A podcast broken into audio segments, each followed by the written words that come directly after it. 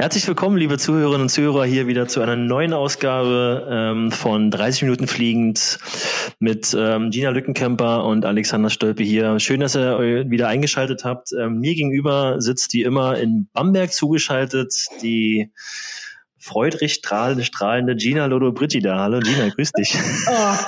Oh Gott. Dein Ernst?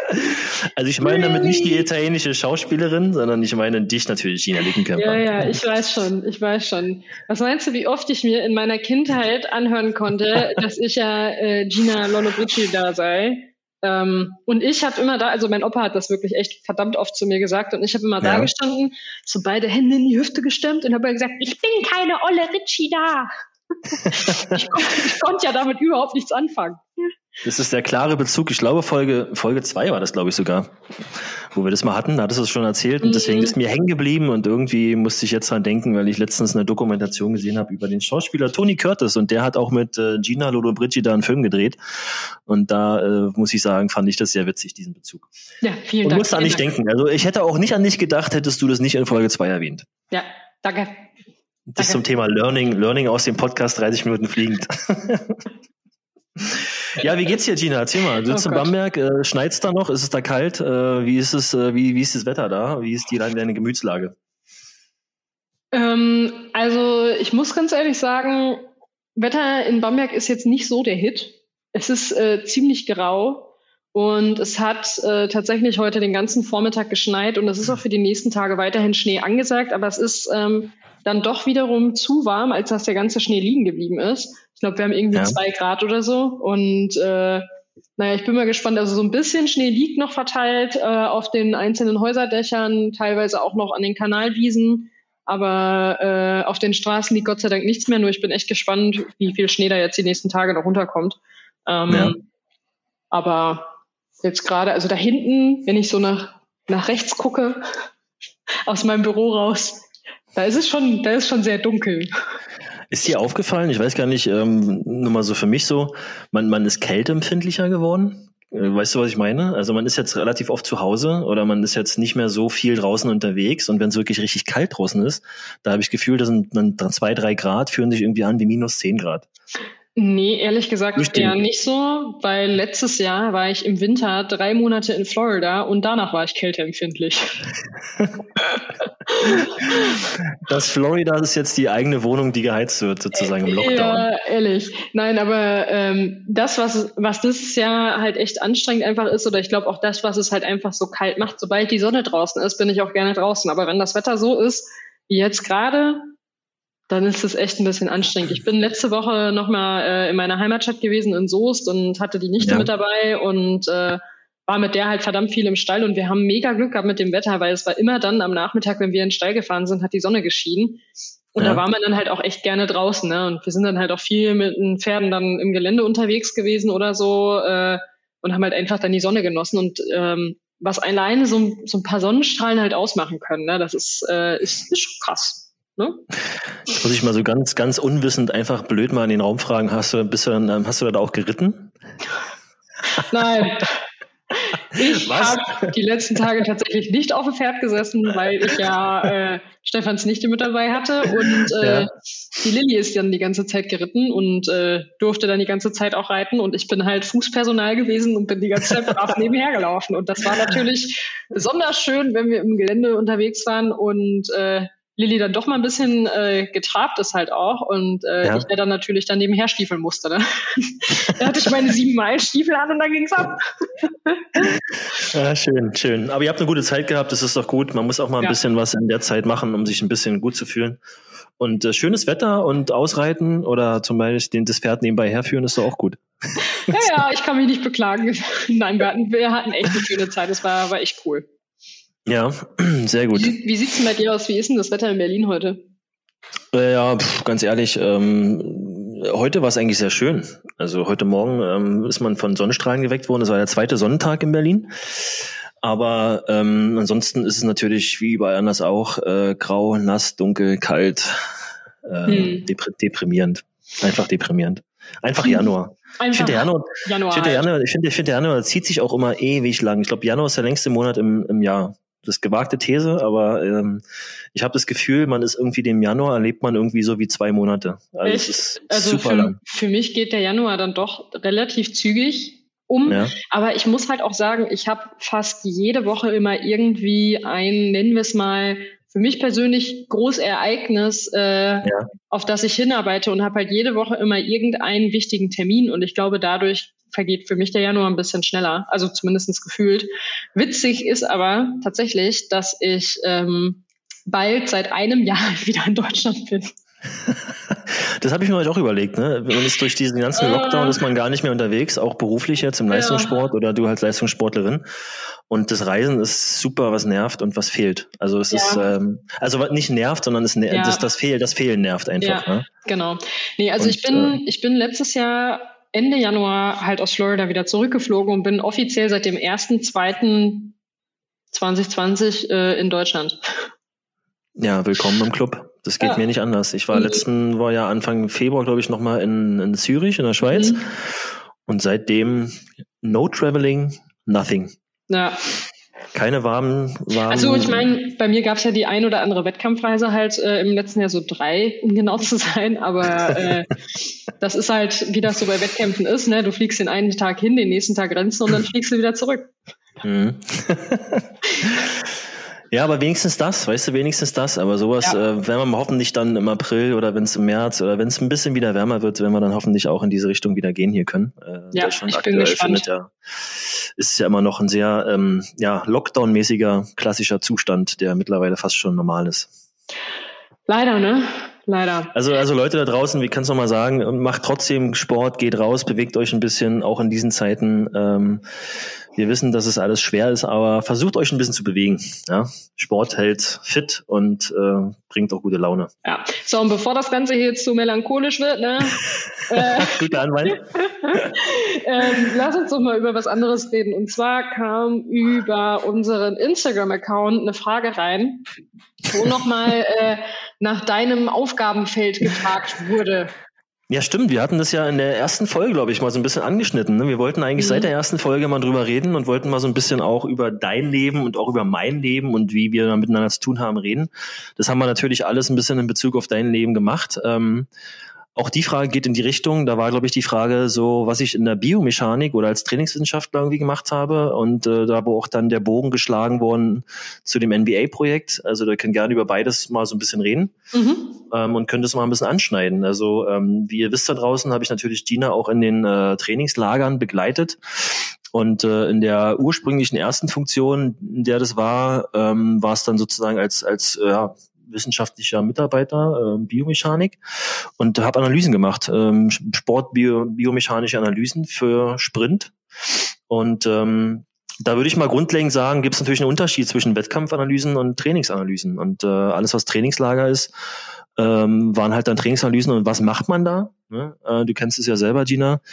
Man nimmt Zeiten, ähm, man macht Videos, man wertet Bewegungsausführungen aus und ähm, guckt natürlich, dass man da auch im Staffeltraining äh, Wechselzeiten, Anlaufphasen, Ablaufzeiten oder Ablauf, äh, Anlauf- und Ablaufzeiten äh, definiert und aus dem Video rausholt, was ein wichtiger Rückschluss ist natürlich für ja, den aktuellen Trainingsstand oder Leistungsfähigkeit, wichtig für Trainer und Athleten.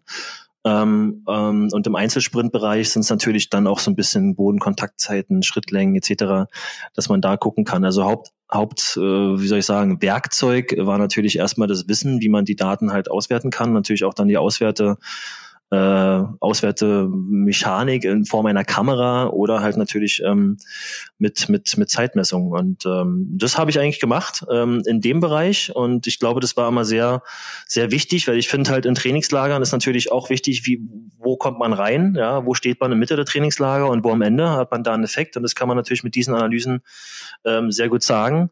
Und generell für die da draußen, die nicht wissen, was so Biomechanik ist oder was eigentlich so ein bisschen dieser trainingswissenschaftlichen Aspekt ähm, im Leistungssport ausmacht, ist ein sehr großer Aspekt, weil natürlich dadurch auch Leistung äh, messbar und erfassbar gemacht wird und auch vergleichbar, was eigentlich auch mal auch sehr interessant ist.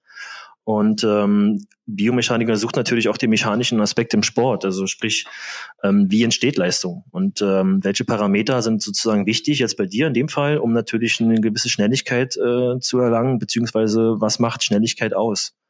Und ähm, da geht's natürlich viel um Kräfte, um ich sag mal, Körpersegment ähm, ähm, Betrachtungen, also wie ist der Unterschenkel, wie ist Aufsetzen, wenn du im Schritt aufsetzt, wie ist da sozusagen deine Beinhaltung, wie sind die Armhaltung und so weiter und sowas wird alles durch durch Videoanalysen oder durch Bewegungsanalysen mit mit ähm, sehr hohen Videokameras äh, erfasst. Und das haben wir gemacht. Bei dir und bei allen anderen, die da so im Trainingslager äh, mit waren. Ja, und so haben euch ordentlich, haben euch, haben euch ordentlich Daten geliefert und die, mit den Daten äh, gab es dann für, vom Trainer oder auch von euch dann sozusagen, der eine ist mal mehr, weniger interessiert, aber grundsätzlich sind es, glaube ich, wichtige, wichtige Zusatzinformationen, um so ein bisschen auch die, die, ja, die Leistung im Training zu erfassen. Ihr kennt es alle selber, äh, ganz einfach runtergebrochen, Bankdrücken, wenn du anfängst mit 50 Kilo, dann hast du da auch eine Zahl und wenn du dann nach zwei Wochen mehr machst, 60 Kilo oder 55 Kilo, dann weißt du zumindest, wo du stehst und kannst an diesen Parametern definieren, ähm, ob du dich verbesserst oder nicht. Und das ist jetzt einfach runtergebrochen mal in der Biomechanik auch so, wobei das da natürlich äh, sehr, sehr wissenschaftlich und sehr kompliziert abgeht. Und ja. äh, das andere, was war, was haben wir noch gehabt? Ja, Wettkampf, genau, Wettkampfanalysen. Das ist nochmal genau was anderes. Da versucht man auch mit, äh, mit natürlich High-Definition-Kameras ähm, sozusagen die Rennen aufzunehmen und äh, da gewisse Auswertungen zu realisieren und äh, die natürlich dann auch zu gucken, wie es vor allem auch äh, mit anderen Nationen aussieht, wie ist da der Vergleich und was kann man sozusagen wie Rückschlüsse ziehen aus deren Leistungen. Und da äh, passiert in jedem Rennen sehr viel. Also äh, ich weiß gar nicht, man kann es jetzt extrem noch äh, ins Detail runterbrechen. Willst du das noch hören, Tina? Willst du, willst du, wollen wir das noch gerne, ein bisschen, also, ganz ähm, ehrlich, ja, die, äh, ich meine, die Frage wurde ja ähm, Instagram jetzt nicht umsonst äh, gestellt. Also ich glaube schon, dass das äh, ziemlich interessant ist, vor allem wenn man es halt noch, noch nicht vorher halt mal gehört hat. Ähm, mhm. Ich meine, für mich ist es jetzt halt etwas, das ich halt schon kenne. Ne, also weil ja. dafür bin ich schon lang genug mit dabei und habe halt auch schon oft genug mit der Biomechanik gearbeitet. Wobei ja. es bei uns zum Beispiel viel wichtiger immer war, wenn wir mit der Biomechanik zusammengearbeitet haben, als ich noch beim Uli war, ähm, mhm. trainingstechnisch, ähm, war eigentlich nur die Bildgebung. Die Zeiten haben uns nie interessiert. Also mich zumindestens da an der Stelle nicht so. Und auch in den Gesprächen zwischen Uli und mir haben die Zeiten nie so interessiert. Ja. Weil für uns äh, also dass ich schnell renne, das konnten wir sehen. Oder das konnte ich halt auch fühlen. Und da hat Uli ja immer sehr großen Wert halt drauf gelegt, ne? Also auf das, auf das Gefühl. Und ich meine, er konnte, also ich meine, ob ich jetzt äh, wirklich, wirklich schnell renne oder halt eben nicht, äh, das kann man ja schon irgendwo halt sehen, vor allem wenn man äh, sein Leben lang äh, sich mit sowas beschäftigt hat, rennt jemand schnell ja. oder rennt er nicht schnell, so wie das bei Uli einfach der Fall war. Ähm, aber wir haben sehr viel mit der Bildgebung in der Biomechanik gearbeitet, gerade im Startblockbereich, äh, beim Startblocktraining halt ähm, haben wir halt auch für mich einfach immer feststellen können, dass es mir unfassbar viel hilft, wenn ich mir meine Starts im Nachgang halt anschauen kann und vor allem auch, wenn ich mir direkt im Training den Start halt anschauen kann, den ich da gerade gemacht habe, weil dann konnten wir direkt sofort nochmal darauf eingehen, okay, ähm, wie habe ich was gemacht und wie hätten wir es halt gerne, dass ich es halt mache. Ne? Also um so ein bisschen auch mhm. mit der Technik rumzuspielen und so ein bisschen an der Technik zu feilen und dafür war halt die Bildgebung ähm, unfassbar wichtig. Also es ist ein wichtiger, wichtiger Bestandteil der Biomechanik, keine Frage. Bildgebung ist, äh, ja, wie gesagt, dann da schon bei dir auch ein Beispiel des, des Startblocktrainings zum Beispiel. Mhm. Kann mich erinnern, da haben wir auch sehr viel äh, dann auch gearbeitet äh, daran. Und ähm, so dieses, dieses visuelle Feedback ja, der Bewegungsausführung. Ja das ist natürlich dann noch dementsprechend ähm, ganz wichtiger Punkt ähm, in der Rückkopplung. Okay, was kann ich vielleicht im nächsten Start besser machen? Und da ist natürlich wichtig, dass du sofort dann auch dementsprechend das Feedback bekommst. Ja. Und äh, es ist super spannend zu sehen. Also ich kann das aus meiner Erfahrung sagen, gerade so im Leistungssport oder bei Spitzenathleten, die haben halt ähm, größtenteils auch die Fähigkeit, so kleinste Nuancen in der Bewegungsausführung aufgrund dieser visuellen Rückkopplung oder dieser Aufnahme, sage ich mal in dem Beispiel jetzt des Starts bei dir, ähm, natürlich dann Veränderungen im, im körperlichen Prozess oder in der Bewegungsausführung gleich sofort umzusetzen mit, mit teilweise wirklich ähm, ja, sehr lehrreichen äh, Effekten. Also ja. du siehst zum Beispiel den Armschwung, den ersten, erste Sätzen, ähm, dann den nächsten Folgeschritt. Und da ist es auch entscheidend, von welchem Winkel du aufnimmst, von der Seite oder von vorne. Da kannst du aus beiden, beiden Positionen sozusagen sehr viel Gutes rausziehen. Und ähm, genau, und das hast du sehr gut gesagt. Schönes Beispiel. Ähm, es kommt nicht immer nur auf Zeiten an, sondern teilweise auch auf äh, Bilder. Ne? Ja. Und beide, beides sind aber so zwei Hauptachsen in der Biomechanik, die wir da gemacht haben. Und ähm, von der Seite aus äh, war die Frage dann nochmal gewesen, was der Unterschied, glaube ich, ist ähm, zwischen Einzelsport und Mannschaftssportarten in dem Bereich. Ähm, da muss ich ehrlich sagen, das kann man, glaube ich, gar nicht so jetzt ähm, einfach ad hoc sagen. Da ist die Zeit auch zu wenig hier. Ähm, was ich aber sagen kann, ist natürlich in dem Punkt, dass es unterschiedliche Betrachtungsweisen jetzt äh, bei dir, Tönchtina, im Einzelsprint gab oder halt ich sag mal, in der Staffel, im Team, in der Mannschaft, mhm. ja, da hast du natürlich dann noch mal ganz andere ähm, Geschichten, wie zum Beispiel, wie ich vorhin gesagt habe, die Wechselzeiten, Ablaufzeiten, das ist dann schon entscheidend. Ähm, aber jetzt im Basketball oder zum Beispiel in, in Fußball, da gibt's natürlich dann auch sicherlich diese, diese Bewegungs- oder bildgebenden Analysen, die du hast. Kraftdiagnostik gehört immer dazu. Also es gibt so, so ein Repertoire an biomechanischen Analysemöglichkeiten, die wahrscheinlich in jedem Leistungssport leicht sind aber die sich natürlich dann auch teilweise vom Einzel- und Mannschaftssport unterscheiden. Und ähm, das war eigentlich so mal grob kurz die Frage beantwortet, äh, was ich da gemacht habe. Ähm, ich denke, das äh, haben wir jetzt eigentlich als Thema erstmal ganz gut so ein bisschen erläutert. Wir versuchen das mal, wo es dann interessant wird. Und da kam ein sehr guter Vorschlag, ähm, indem man das sozusagen koppelt, vielleicht mit einem anderen Thema. Und zwar mit dem Thema ähm, so ein bisschen über Sneaker, ja, Turnschuhe, Sprintschuhe. Ja. Let's talk Sneaker. Und die Augen schnell, Augenbrauen schnell nach oben, das Lächeln wird breit. Ähm, ja, jeder mag, ich glaube, ich habe mir eine Frage gestellt, ist jeder, jeder Athlet oder Sportler, ist es ein Sneakerhead? Kann man das sagen? Also ich würde mich jetzt zum Beispiel auch nicht unbedingt als Sneakerhead sofort bezeichnen. Ja. Aber ich meine, ähm, wenn du den Leistungssport auf einer gewissen Ebene äh, betreibst, dann ähm, hast du halt auch häufig äh, oder Gott sei Dank häufig, wobei momentan ist es halt auch an der Front ziemlich schwierig für einige Athleten, einen Ausrüster an deiner Seite. Und äh, durch einen Ausrüster an der Seite kommt halt eins zum anderen, weil dann hast du zwangsweise viele Sneaker und hast viele Turnschuhe. Ähm, vor allem aber auch einfach dadurch gegeben, dass du für deine Sportart einfach auch viele Schuhe brauchst. Also gerade jetzt ähm, sage ich mal, auch die ganzen Lang äh, Langstreckenläufer, die haben ja, also gerade jetzt die Profis, nochmal einen ganz anderen Schuhverschleiß, als das der äh, ja, Freizeitläufer halt hat, der einfach hin und wieder mal so ein bisschen joggen geht. Ne? Also jetzt gerade ja. äh, die Profis einfach auf den Langstrecken, was die an Kilometer schrubben, da sind die Turnschuhe halt dann doch schon mal schneller durch. Ne? Und äh, da hat man einfach zwangsweise auch mehr Turnschuhe, weil man halt für gewisse Lauftrainings immer unterschiedliche Schuhe halt braucht und äh, ja, die sammeln sich äh, im Laufe der Zeit. Was ich, was ich spannend finde, ist so, an. was ich spannend finde, ist bei mir auch aufgefallen, man wird so feinfühliger für Schuhe. Also man hat ja. so ganz, ganz äh, gewisse, wenn man natürlich auch sehr viel Zeit in, in Laufschuhen und Sportschuhen verbringt, ja, ja. und natürlich auch da ein gutes Gefühl haben will. Zumal, ich kann dir sagen, als Basketballer war es immer so, man hat natürlich da auch sich möglichst alle zwei, drei Wochen ein paar neue Sneaker irgendwie hingestellt. Ähm, und es gab nichts Cooleres, als so in neuen Sneakern das erste Mal zu spielen oder zu trainieren. Mhm. Du hast gleich das Gefühl gehabt, du bist fresher, du bist irgendwie, ja, äh, ist es beim, beim, beim Sprinten oder beim, beim Joggen das oder was auch immer auch so? Das ist bei Laufschuhen oder halt auch bei Spikes ist es generell, finde ich persönlich nicht anders.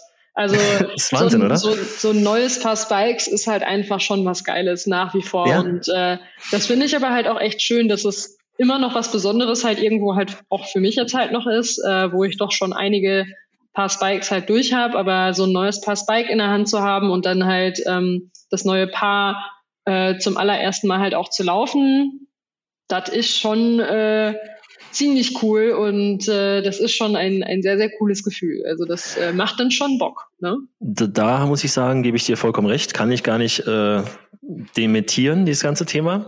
Ich finde aber, wie gesagt, deswegen Sneakerhead, also Sneakerhead ist ja so einer, der so ein bisschen voll auf Turnschuhe abfährt und irgendwie so ein mega Sammler ist und sowas. Würde ich jetzt gar nicht sagen, dass wir das vielleicht so sind, aber ähm, ich man muss hat irgendwie... aber gestehen, ne? Ja. Also ich habe tatsächlich so ein paar Goldschätze. Nein die noch ungetragen sind, weil ich mich bisher nicht getraut habe, sie anzuziehen.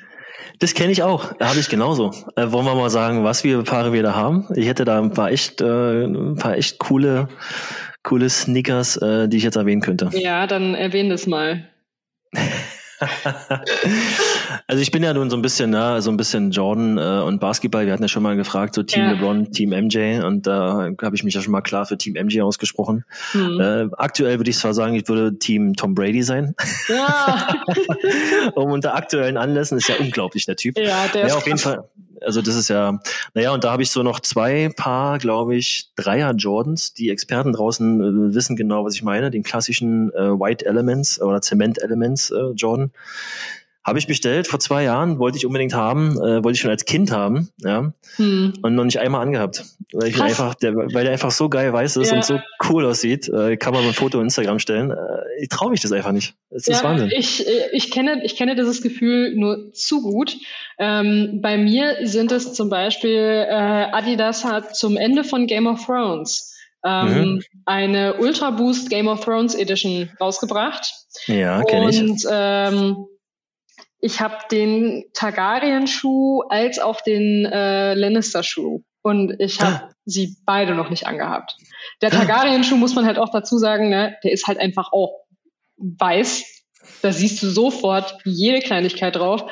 Und der Lannister-Schuh, der ist schon ziemlich geil. Also die sind generell, sind die beide ziemlich geil. Und ich würde sie beide eigentlich gerne anziehen. Aber ich traue mich halt nicht. Und ganz ehrlich, nur um in der Wohnung ein bisschen damit rumzulaufen, da, das ist dann jetzt nee. halt auch nicht, so, auch nicht so der Hit, ja. Also ich sag dir mal, was, was, was mir immer durch den Kopf geht dabei. Das muss natürlich immer Sonnenschein sein, mhm. Sommer, perfektes Wetter, saubere Straßen. Ja. Daran scheitert es doch schon. Und dann, weißt du so, und dann kannst du sagen, okay, heute, was, was mache ich heute? Gehe ich jetzt irgendwie da und dahin? Dann wird so überlegt, so, okay, fahre ich Auto und treffe mich dann, okay, ja, heute kann ich ihn anziehen. Da, da passiert nichts. heute führe ich mal meine neuen Schuhe aus. Aber da gab es auch den Fire and Ice Schuh, oder? Oder ja, dieses, der, in, dieser, ja. in dieser Kollektion? Die einzigen, ja, die einzigen Schuhe, die ich aber da an der Stelle halt äh, ergattern konnte, waren halt tatsächlich der äh, Targaryen und der Lannister-Schuh. Und ja, äh, die sind auch mein ganzer Stolz, aber ich habe mich echt noch nicht getraut, diese Schuhe anzuziehen. Und das ist eigentlich echt so bekloppt, weil am Ende sind es halt Schuhe. Aber dann denke ich halt, ich habe andere Schuhe, die ich anziehen kann und dann muss ich die noch nicht dreckig machen und dann ziehe ich doch lieber die anderen Schuhe an. Aber irgendwie hat man doch, also ich meine, du bist ja auch ein Mensch, der eigentlich eher viele Schuhe hat, ne? Aber man hat doch irgendwie yep. immer dieses eine Paar Schuhe, das man halt immer anzieht. Ja, zum das Alltag, stimmt. Zum Alltag. Das stimmt, das stimmt zum Alltag. Also bei mir ist immer so, dann ähm, arbeitsmäßig habe ich natürlich äh, klassische Herrenschuhe so mhm. und äh, es gibt, glaube ich, nichts Schlimmeres für für, ich sag mal, Sneaker gewöhnte ähm, Sportlerfüße Herrenschuhe zu tragen. Da gibt's aber, muss ich sagen, auch ähm, von ähm, Clarks, glaube ich, ganz coole Optionen. Mhm. Die haben dann so ein bisschen was Weiches in der Sohle und das sind geile mhm. Herrenschuhe. Die haben auch eine coole äh, coole Polsterung. Aber grundsätzlich, ähm, ja, bin ich natürlich mehr so noch äh, im Sneaker unterwegs. Und äh, ja, aktuell äh, bin ich natürlich da auch auf den Boost. Äh, mhm. Das ist äh, wie auf äh, Wolken laufen. Oh, oh, oh. Hashtag not sponsored. Äh, not sponsored. Hashtag not sponsored. Und, Zumindest ähm, bei dir am Mikro. wir sind auf jeden Fall alle sehr heiß auf den neuen Boost und können es kaum erwarten, wenn der rauskommt. ich habe ihn ja schon gelaufen. Ja, und wie ist er? Erzähl mal. Ich, äh, ich finde ihn ziemlich geil. Also muss ich echt sieht sagen. Auch, sieht, auch, sieht auch nice aus. Also er wirkt, im ersten Moment war ich echt so, als ich den ausgepackt habe, habe ich gedacht, uh, der ist, das ist schon, im ersten Moment denkt man schon, dass es halt einfach echt viel Schuh ist für einen Laufschuh. Mhm. Na, also ich hoffe, du verstehst, was ich meine. Also ich habe den ausgepackt und habe gedacht, okay, mhm. geil, aber zum Laufen war ich doch ja. so ein bisschen skeptisch. Aber ich muss prinzipiell sagen, dass mir die Entwicklung, die der Ultra Boost, ähm, seitdem er generell rausgekommen ist in der ersten Edition, ähm, die, der, die der Schuh seitdem gemacht hat, ja. äh, mir sehr gefällt, weil der Schuh sich wirklich immer mehr als Laufschuh in meinen Augen eignet. Also gerade jetzt äh, der allererste Ultra Boost, der war vom Obermaterial, das, der Schuh war generell sau bequem und ich habe den total gerne angehabt. Aber das war für mich ein reiner Freizeitschuh, weil dieses Obermaterial mir einfach viel zu weich war und viel zu sehr nachgegeben hat und ja. ich einfach dadurch in diesem Schuh viel zu sehr geschwommen bin und halt einfach immer überall unterwegs war, äh, sage ich mal, auf dieser äh, in diesem Schuh, aber nicht äh, unbedingt da, wo mein Fuß halt eigentlich sein sollte. Ja. Ähm, und da muss ich echt sagen, hat sich der Schuh in den vergangenen Jahren echt weiterentwickelt und es ist von Jahr zu Jahr wirklich immer besser geworden, was dieses Obermaterial halt auch einfach betrifft, so dass der Fuß da jetzt nicht mehr, weiß Gott, wie ähm, durch die Gegend rutscht und man halt auch einfach das Gefühl hat, ähm, das ist ein Laufschuh. Ne? Der, ja, sitzt, ja. der sitzt so, wie das halt auch sein sollte. Und äh, da es bin ich. Immer, hm? Es wird immer fester. Also der Schuh, ja. finde ich, ist von Generation ja. Generation vom Obermaterial fester geworden, was ein mhm. cooles Gefühl ist. Und ähm, ich mag das. Also ja, man ist, ja. glaube ich, einmal, einmal Boost, immer Boost. Also das würde ich jetzt mal so ja, ohne, das, äh, ohne, ohne Hashtag not sponsored einfach ja, mal so raushauen. Ja, das glaube ich, das glaube ich auch. Also ich muss echt sagen, ich bin mit der äh, Entwicklung, die der Boost in den vergangenen Jahren gemacht hat, sehr, sehr zufrieden. Und auch jetzt mit dem 21er bin ich echt zufrieden. Ähm, genau, und ich glaube, wer vorher schon den Boost gerne gelaufen ist, der wird auch den neuen Ultra Boost 21 äh, gerne laufen. Und das ist nämlich sehr spannend. Äh, gut, dass du sagst. Jetzt verknüpfen wir nämlich das erste Thema mit dem zweiten. Mhm. Und ich bin ja eigentlich gelernter, studierter Diplom-Sportingenieur. Ja? Mhm. So, und dann macht man natürlich eine Menge Produktentwicklung und äh, arbeitet natürlich auch im Bereich ähm, mit anderen technologischen Entwicklungen, die aber auch dem Sport dienen. Ja? Also ein Sportingenieur mhm. entwickelt auf dem Markt draußen äh, Technik, Messtechnik oder halt auch Textilien und äh, Schuhe etc. Alles, was im Sport getragen wird, benutzt wird oder wie man sportliche Leistung erfassen kann, ist dafür ist ein Sportingenieur eigentlich grundsätzlich da. Und wenn man diesen Weg 100 Prozent als Berufsweg eingeschlagen hat, dann äh, landet man meistens natürlich bei irgendwelchen Marken und äh, gerade so eine Entwicklung. Und da kennen wir beide, glaube ich, eine Person, die da auch richtig gut dabei ist, weil nämlich auch, ähm, ich sag mal, Biomechanik so in, in, Anführungsstrichelchen, aber zumindest Kraftdiagnostik und äh, Kraftmessplatten, Untersuchung, Abrollverhalten, ähm, Kräfte beim, beim Abdruck etc. So eine Sachen spielen natürlich bei der Schuhentwicklung auch eine große Rolle. Warum wir beide jetzt hier sitzen und sagen, dass sie immer fester und angenehmer wird zum Laufen, mhm. hat, äh, ist der Tatsache geschuldet, dass da Menschen im Hintergrund natürlich auch äh, sich auf die Athleten oder äh, User äh, stürzen und die Daten ab auswerten und da natürlich dran feilen, dass es besser angenehmer wird. Ja, und das wäre doch mal ein cooles Thema, weißt du, so für, für so ein Sneaker-Talk mit Verbindung, äh, Schuhentwicklung etc. Ja, definitiv. Also äh, wir können ja mal einfach äh, hier an dieser Stelle einen Shoutout an Fabse machen. Äh, Meld dich mal für Woltich in unserem Podcast. Fabse, ja, hast du gehört. Ja, wir können über Basketball reden. Ja, wir haben ja auch zusammen Magdeburg Basketball gespielt. Also von daher gibt's da auch eine Vernetzung, die schon zig Jahre her ist. Ähm, aber interessant, wie so klein die Welt ist und wie man sich dann wieder so über, über sieben Ecken kennenlernt oder wie man wieder zusammenfindet. Und äh, ja, also äh, fabulous if you if you hear this, yeah, you need it, yeah, we need you. So, dann machen wir mal, machen wir mal einen Podcast. Äh, das, Podcast kann, übers, das kann nur witzig ja? werden. Das kann nur witzig werden. ja, wir haben da super viele Aspekte. Also die Team LeBron, Team MJ-Frage ist natürlich da eine der ersten, die mir einfällt. Äh, ja. Aber auch die Situation oder die Thema Thematik einfach, was es alles da für verschiedene Schuhe gibt. Und ich glaube, jeder, der im Sport irgendwie aktiv ist oder auch Breitensport macht oder einfach sportlich aktiv ist, der hat Bock auf Sneaker und Sneaker-Knowledge. Und äh, da gibt's einen, der, der hat sicherlich da ganz, ganz viel zu erzählen. Definitiv, da bin ich äh, voll also bei dir. war das jetzt war das jetzt ein klarer Aufruf, ja? Das war ein klarer Aufruf. Ein ganz ihr, könnt klarer ja, ihr könnt uns ja mal schreiben auf Instagram, was ihr davon haltet und ob ihr Bock mal auf so eine auf so eine Sneaker Sneaker Runde habt. Ähm, und äh, wir sorgen dann sozusagen für den für das Know-how direkt direkt an der, aus der Quelle an der Quelle sitzend ja, vom vom Fabi. Jawohl. Sehr okay. Schön. Very nice.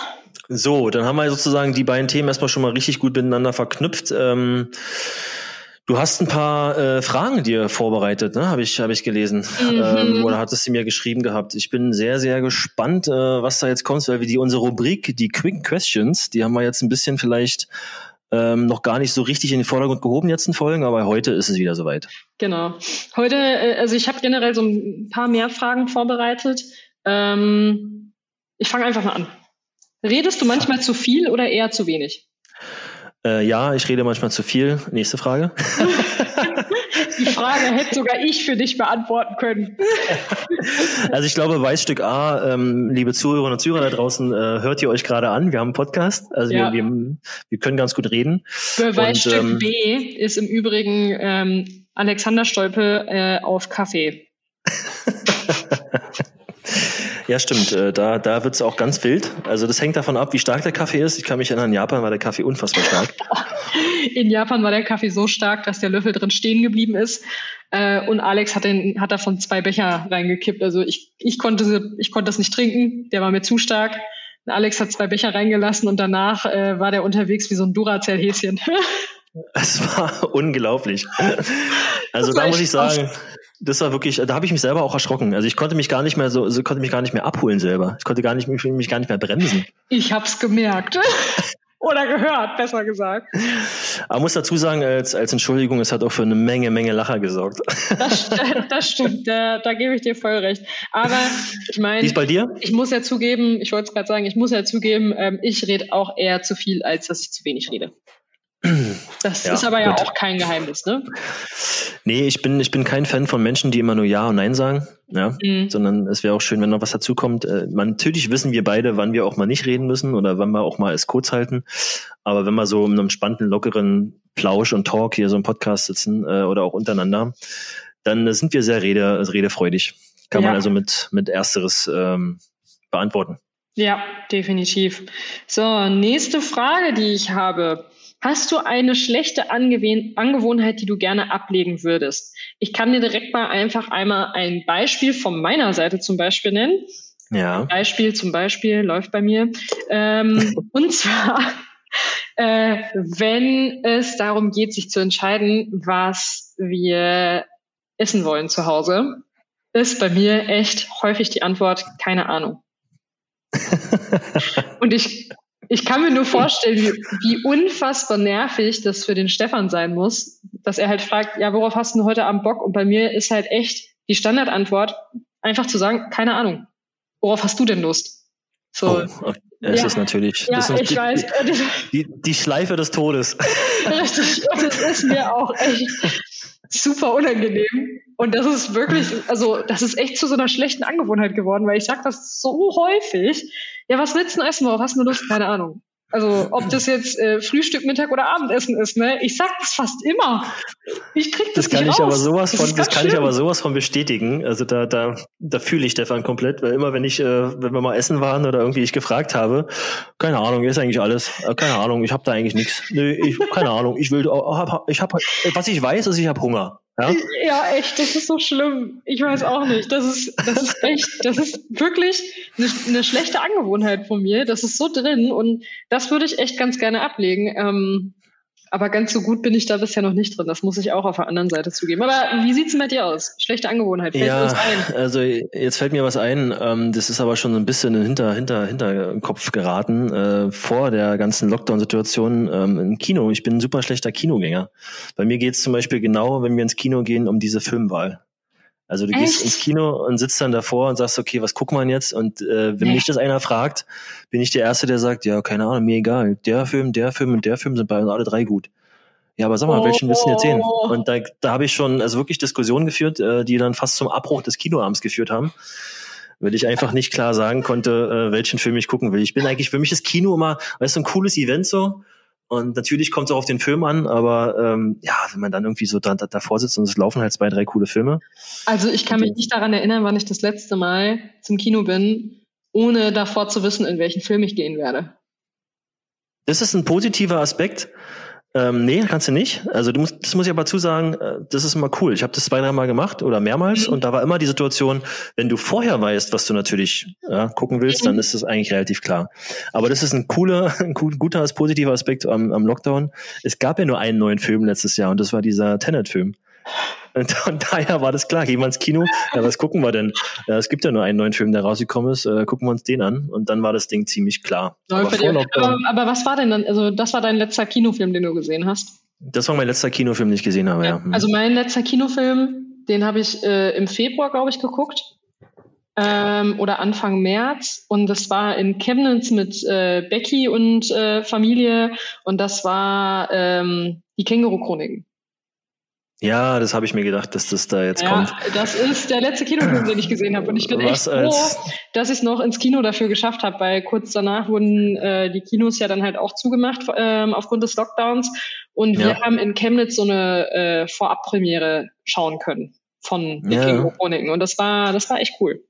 Das war ja, ist ja auch ein Hörbuchtipp von dir gewesen. Und als er rauskam, habe hab ich, hab ich sofort gedacht, okay, das ist auch so ein Ding, wo es sofort Ja. reingehen wird. Und Ja. ich muss dazu noch einen kleinen Nachtrag geben. Tenant, äh, wer ihn gesehen hat oder wer ihn sich noch angucken will, cooler Film, habe ich nicht verstanden. ich habe ihn, ich hab, ich hab ihn noch nicht geguckt, aber das ist mir zu viel äh, vorwärts, rück, vorwärts, rückwärts in der Zeit und parallel und dann läuft der eine rückwärts, der andere vorwärts und also es war super Okay. geil gemacht so. ja. Aber es ist äh, noch noch äh, verrückter als Inception. Also nochmal Okay, noch mal krass. Inception hoch 10. Okay, krass. Also vielleicht, vielleicht gucke ich den ja demnächst mal und ähm, wer weiß, äh, vielleicht kann ich dir ja danach den Film erklären. ich würde zu 99 Prozent sagen, nope. Aber vielleicht, ich, vielleicht, meldet sich, vielleicht meldet sich ja auch einer von unseren Followern über Instagram und erklärt dir den Film. Das könnte ja auch passieren. Gerne, gerne. Also mir ist schon klar, worum es ging, so ja. Aber er war halt irgendwie. Also ich dachte so im Kino zwischendurch, ey, 80 Prozent der Leute, die hier sitzen, die verstehen noch gar nicht, was hier gerade abgeht. Also ganz ja, ehrlich. Es, ich eingeschlossen. Und ich bin kurz davor, einer von denen zu werden. Oh Gott, ey. Nee. Natürlich geht's, also ich wusste, worum es geht so, aber es war halt einfach, es war zu, zu verkopft. Hm. Zu verkopft. Ja. Na gut, dann ja. schauen wir mal weiter, was wir sonst noch so äh, haben an äh, Fragen. Ach so, äh, wenn wir schon beim Thema Angewohnheiten sind, ähm, hast du seltsame Angewohnheiten? Seltsame Angewohnheiten, gute Frage. Boah, also ich glaube, eine seltsame Angewohnheit ist, die mir jedes Mal, wenn ich ähm, essen gehe oder essen gegangen bin früher, äh, hoffentlich auch bald wieder kann, ähm, so so einer Runde. Ich esse halt wie ein Linkshänder. Also Messer und Gabel ist bei mir, warum auch immer, vertauscht. Also ich bin Rechtshänder und soweit ich weiß, haben die äh, Linkshänder, die haben das, haben die Gabel rechts und das Messer links und ich bin Rechtshänder und hab's genauso. Ich habe rechts die Gabel und links das Messer. So, jetzt gebe ich dir hier einmal kurz Feedback, ne, aus Sicht einer Linkshänderin, weil ja. äh, für alle, die es noch nicht wussten, ich bin Linkshänderin, schreibe mit links, mache eigentlich alles mit links. Witzigerweise esse ich aber nicht so wie der typische Linkshänder. Nein. Also weil der typische Linkshänder nimmt tatsächlich die Gabel in die rechte Hand und das Messer in die linke und ich ja nehme generell die Gabel immer in die linke Hand, es sei denn, ich muss etwas schneiden. Wenn ich etwas schneide, dann wechsle ich, nehme die Gabel von links nach rechts, schneide dann mit links. Ja. Danach lege ich das Messer weg und nehme die Gabel wieder in die linke Hand, um zu essen. Also ich hau mal eine These raus, dann wärst du quasi der perfekte neben mir Sitzpla äh, Sitzpartner oder Platzpartner. Ja. Weil das Problem ist immer Rechts-Linkshänder, wenn die ineinander sitzen, mhm. die kommen sich dann immer so ein bisschen in die Quere, weil beide sozusagen die Gabel immer so zu der anderen gegenüber gegenlegten Hand haben. Ja, also ich kenne das Problem, äh, ich bin als Linkshänderin in die Schule gegangen. Mhm. Neben, mhm. Mir zu, neben mir zu sitzen war nie witzig. weil ähm, einmal umdrehen der Essensteller dann leer war, oder? Äh, nee, weil ich mit dem Ellenbogen immer da unterwegs war, wo die genau. anderen auch waren. Ja. ja, das ist meine ich. Also das ist eine seltsame Angewohnheit. Hast du eine? Äh, mehrere tatsächlich sogar. Ich habe äh, hab vorhin extra noch den Stefan äh, gefragt und äh, der hat mir das halt auch nur bestätigt ähm, und hat sogar noch eine Sache noch mit, äh, mit dazu genommen und noch mit ja. aufgeführt, wo ich ihm äh, leider recht geben musste. ähm, schlechte Angewohnheiten bei mir sind zum einen, morgens, wenn ich aufstehe, ist das allererste, was ich machen muss. Also ist wie so eine Zwangsneurose irgendwie. Also ist wirklich, ich stehe auf und dann muss ich als allererstes das Bett machen. Aber immer. Egal, wo ich gerade bin. Und das Schlimme ist, ich muss ja nicht nur mein Bett, machen, ne? Also ich mache dann auch nicht nur meine Seite. Nein, nein, nein. Das Bett muss generell ordentlich aussehen. Das heißt, ich renne auch immer einmal ums Bett drumherum, mache Stefans Seite dann halt auch immer sofort, sofern er schon das Bett verlassen hat. Und wenn ja. er das Bett noch nicht verlassen hat und nach mir erst irgendwann aufsteht und ich komme dann irgendwann ins Schlafzimmer und ich sehe, dass dieses Bett noch nicht äh, gemacht ist, dann ist das erste, was ich dann mache, sofort das Bett machen. Also wenn ich ein, ein ungemachtes Bett sehe, dann muss ich das Bett machen. Sehr gut. Ich kann dir Aber nicht sagen, warum. Also ganz ehrlich, mega sympathisch und ich finde es keine seltsame Angewohnheit, ich finde es eine Spitzenangewohnheit, weil, pass auf, ich habe dazu mal einen sehr interessanten Vortrag gehört von einem Navy-Major, was auch immer in Amerika vom College. Und der hat so ein bisschen über Disziplin und immer so ein bisschen Aufgaben am Tag erledigen und Zielstrebigkeit gesprochen. Und der meinte so, Leute, die früh morgens aufstehen, nicht das Bett machen, was willst du denn von denen, also blöd gesprochen, am Tag erwarten? Weil das ist die erste Aufgabe des Tages, die du vor dir mhm. hast, das Bett zu machen nach dem Aufstehen. Und wenn du die machst, dann merkst du einfach, dass du quasi dadurch auch so ein bisschen gut in den Tag startest, weil du hast einfach schon mal was positiv und gut erledigt. Ja, mhm. ohne groß irgendwie so. Und das hat er super hochgehoben als, mhm. als positive, tolle Eigenschaft weil die Armee natürlich genauso ist. Ne? Also Ach wenn so, die, ja. da, da mhm. gibt's, da gibt's natürlich keine ungemachten Betten. Also wärst du quasi auch sehr gut für eine Armeelaufbahn. Ja, nee, danke. da schieben okay. wir mal lieber wieder ganz weit weg. Ja, okay. Ähm, dann, äh, wo wir gerade beim Thema Bett sind, äh, nächste Angewohnheit von mir, die vielleicht für den einen oder anderen etwas seltsam ist, aber zum Einschlafen muss ich immer Hörbuch hören. Also ja. immer. Mhm. Muss nicht lange immer? sein, also, aber immer.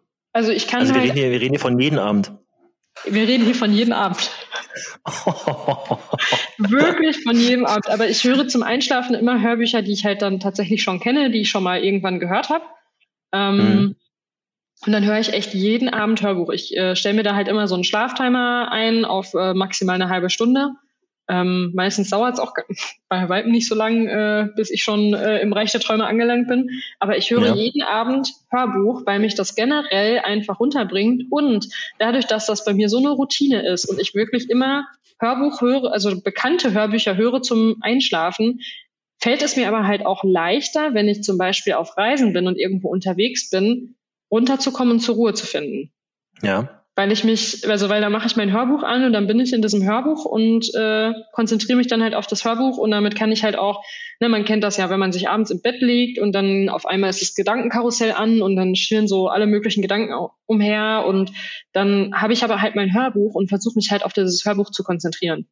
Mhm. Und darüber kann ich dann leichter einschlafen. Warum auch immer.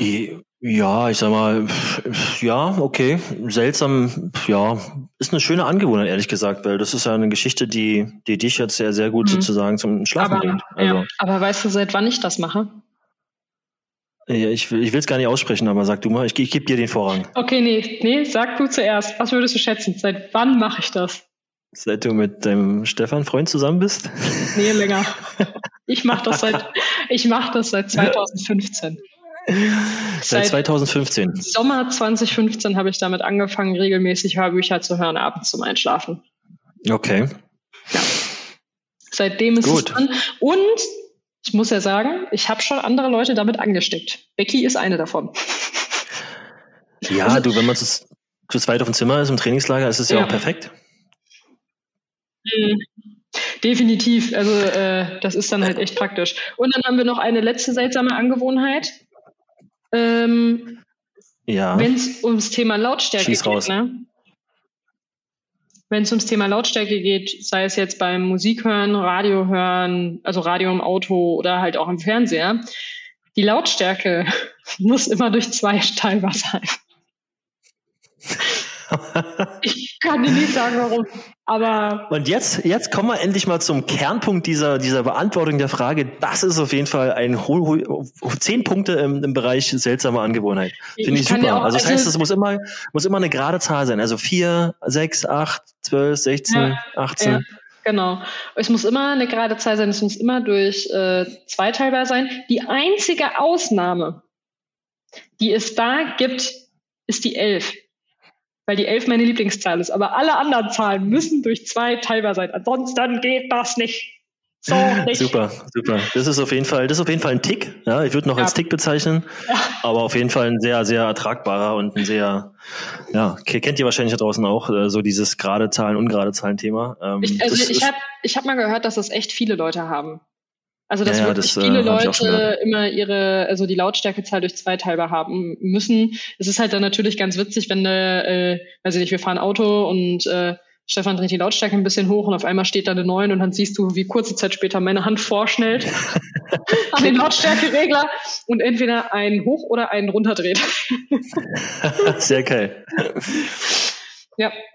Ja gut, das fühle ich mich natürlich mit meiner seltsamen, seltsamen Angewohnheit, dass ich mich im Kino, beim Kinofilm nicht entscheiden kann, ein bisschen reduziert. Also das ist jetzt leicht. Ich mir überlege nochmal, vielleicht habe ich auch noch eine seltsame Angewohnheit. Äh, Ähm, die, die reiche ich dann in der nächsten Folge gerne nochmal nach. ja. ja. Weil jetzt hast du ja wirklich ein gutes Beispiel mal genannt. Mhm.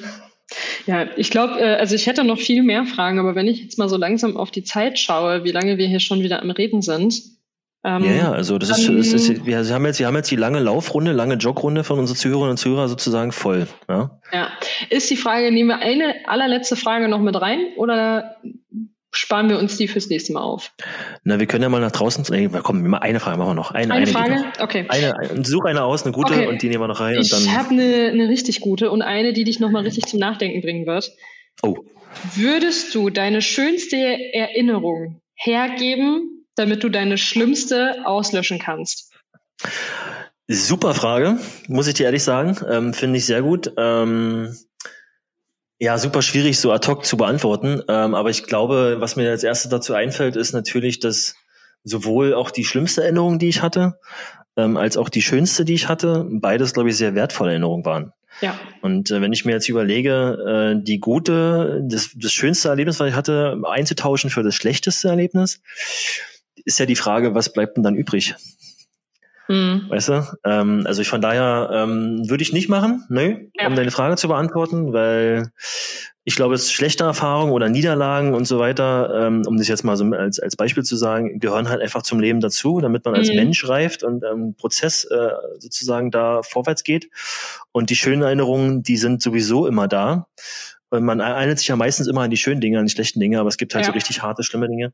Man kann ja damit das, was passiert in diesem Moment, wenn du eine schlechte Erinnerung an einen schlechten Moment hast, äh, was eigentlich passiert ist, kann man ja nicht zurückdrehen oder wegmachen. Mhm. Das ist ja mhm. trotzdem passiert. Ja. Von daher würde ich sagen, nein.